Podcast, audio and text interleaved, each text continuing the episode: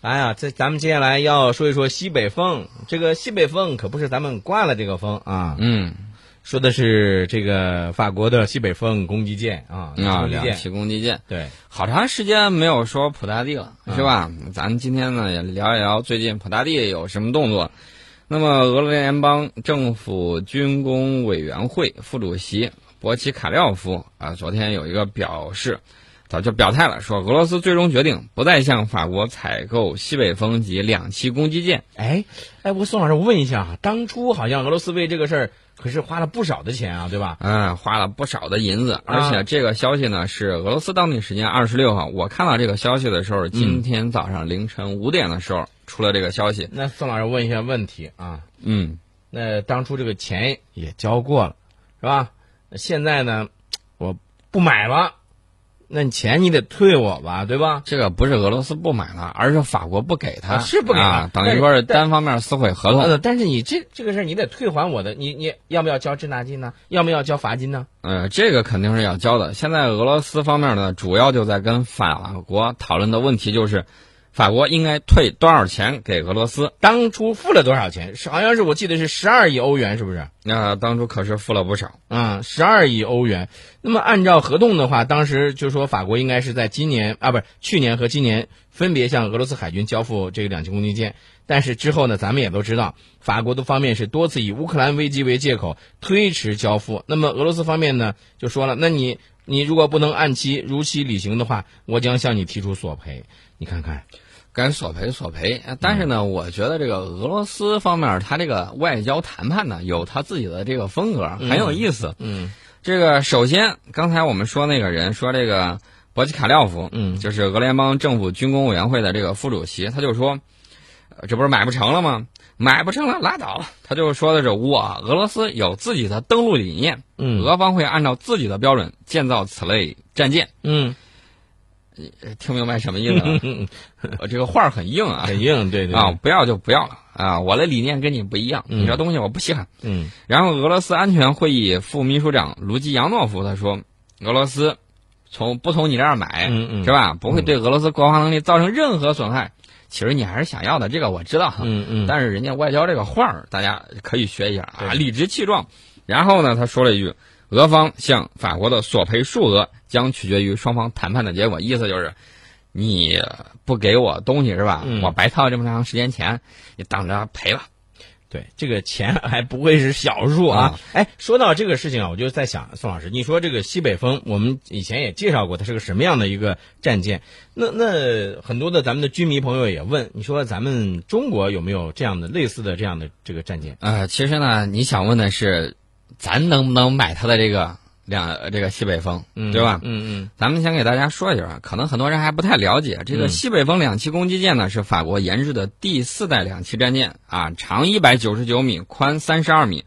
满载排水量是二点一万吨，具备远程兵力投送以及两栖作战指挥能力，能够搭载直升机啊、水陆两栖装甲车、坦克等重型装备，嗯呃，以及这个九百名士兵。嗯那么零七幺型登陆舰，就我们的几座大山啊，嗯嗯嗯昆仑山呐、等等，它这些这个登陆舰的满载排水量是一点八五万吨，你跟它一比，好像错了两千万吨，嗯，呃，两千吨，两千吨可不两两万嗯，两千吨长度呢？啊、我们的全长是二百一十米，嗯宽是二十八米，吃水深七米，最高航速二十二节，续航能力的话，以十八节的速度可以续航六千海里。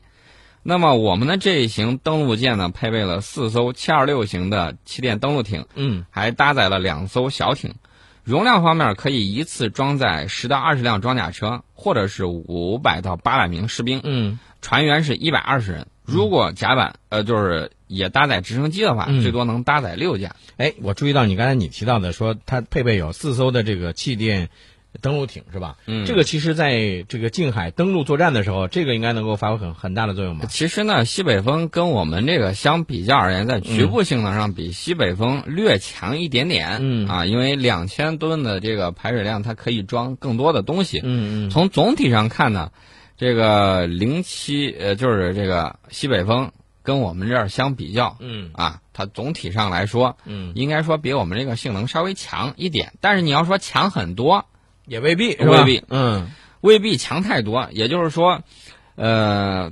从目前来看，零七幺的性能确实跟西北风有一定的差距，但是这种差距呢，不是说我们非得买才能弥补。以目前中国海军装备更新速度，能够满足未来的需求。嗯而且呢，随着中国造船工业的这个进步呢，我们还会拥有自己的西北风级的这种啊、两栖登陆舰。所以未来我们将来也会有自己的登对陆舰的啊、啊。因为这个不是未来有，我们本身不就是有，而这我个的级意思别是说的。这种级别的啊，对而且呢，这个级别我说句实在话，个人感觉啊看不上，为什么呢？已经有一点八五万吨了，那么接下来我觉得就应该整四万 吨的，不能再整这种小的了。嗯而且我们很多这种搞外贸的啊，这比如说中船重工去这个，比如说去到马来西亚的这种房屋展上，嗯它展示的这种小平顶、嗯啊，外贸型，大家都明白，外贸型的比你自用型的要低一个档次，对对吧？对，那么我们肯定会有这方面的啊，什么时候出现？那期待一下呗。我觉得老宋这个用词啊，还是相当那个什么的啊。呃，期待一下。嗯，呃，我们这个绕了有点远，其实要说普大帝呢。呃，普大帝呢，这个下达了一个命令，说俄罗斯方面从二十五号开始，对中央军区空军还有防空部队展开突击战备检查。哎，宋老师，这个是打断一下，这个和前两天我们说到的那个消息，说这个俄罗斯军队在俄乌边境呢进行一个备战和训练，这个两者之间有没有互相的关联？肯定有互相的关联。一方面，它是常规的这种训练，嗯他这次检查呢，主旨主要是要检查中央军区在野战条件下部署空军指挥体系能力，以及在新驻地对空军行动提供全面保障的这种能力。嗯大家都知道，现代战争嘛，从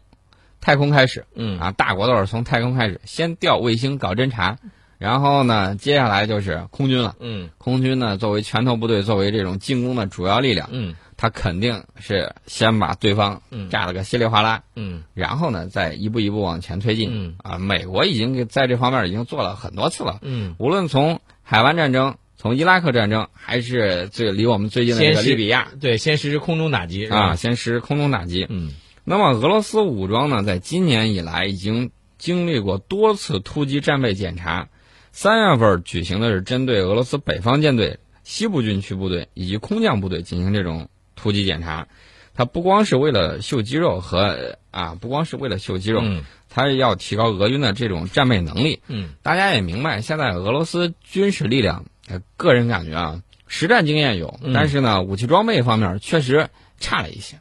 说到这个俄罗斯的这个武器装备，包括武器出口啊，这个事情我们接下来要和大家来掰扯掰扯。普萨蒂说了，这个俄罗斯去年呢实现武器出口超过了一百五十五亿美元，嗯已经连续三年保持这个水平了。嗯那么，俄罗斯现有武器出口订单总额稳定是在五百亿美元。嗯，哎，那好像现在有一些国家确实有一种这个企图，把这个俄罗斯啊从那个国际武器市场给它排挤出去，对吧？嗯对这个这方面呢，其实普大帝在自说自话。我个人觉得啊，嗯俄罗斯武器现在，尤其是航空航天领域，嗯出现什么问题呢？嗯，就是青黄不接。我指的断主要断是，代了，有我一种指的主要是它的这种制造业的这个工人，对，这个要引以为戒啊！嗯国家一动乱一折腾，然后呢，这个年轻人、嗯啊就丧失了一代的这种学习啊等等就业的这种机会。对，嗯然后新老这个青黄不接的时候，